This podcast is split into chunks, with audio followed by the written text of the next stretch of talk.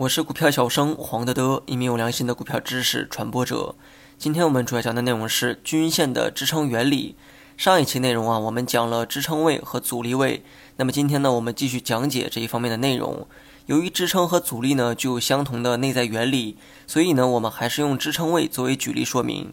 上一期讲过的案例中呢，主要是讲到了价格形成的支撑原理。那么今天呢，再来讲一下均线形成的支撑原理。那么在听懂这一期节目之前啊，你需要了解均线的含义以及均线的计算方式。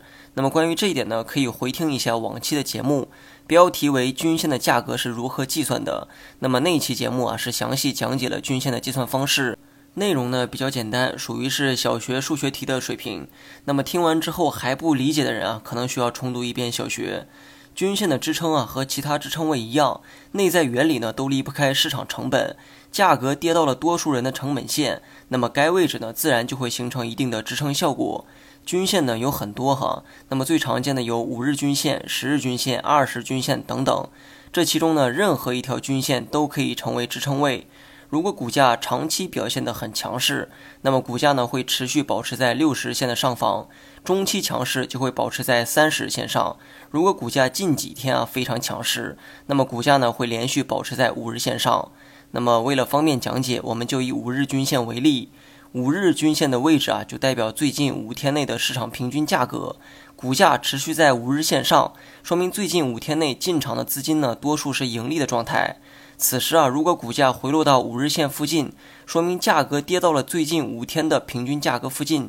如果说最后一旦跌破，那么最近五天进场的人，大部分呢要面临亏损。成本线啊是一个很奇妙的东西，有时呢会成为人们的目标，有时呢也会成为人们的底线。对于被套的人来说，价格涨回到成本线，他就很满足了；而对于盈利的人来说，价格跌回到成本线，他就会非常抗拒。那么上面的内容呢，就符合第二条。前期呢，股价很强势，多数人啊都处在盈利的状态。而当股价跌回到五日线时，面临亏损的资金呢，就会进行反抗。资金的反抗就是支撑最基本的原理。那么以上就是均线有时会成为支撑的一个原理。以五日线为例哈，如果股价五天内涨得越高，离五日线越远，那么当股价回落时，五日线的支撑效果会更加明显。二者呢几乎是正相关的一个关系。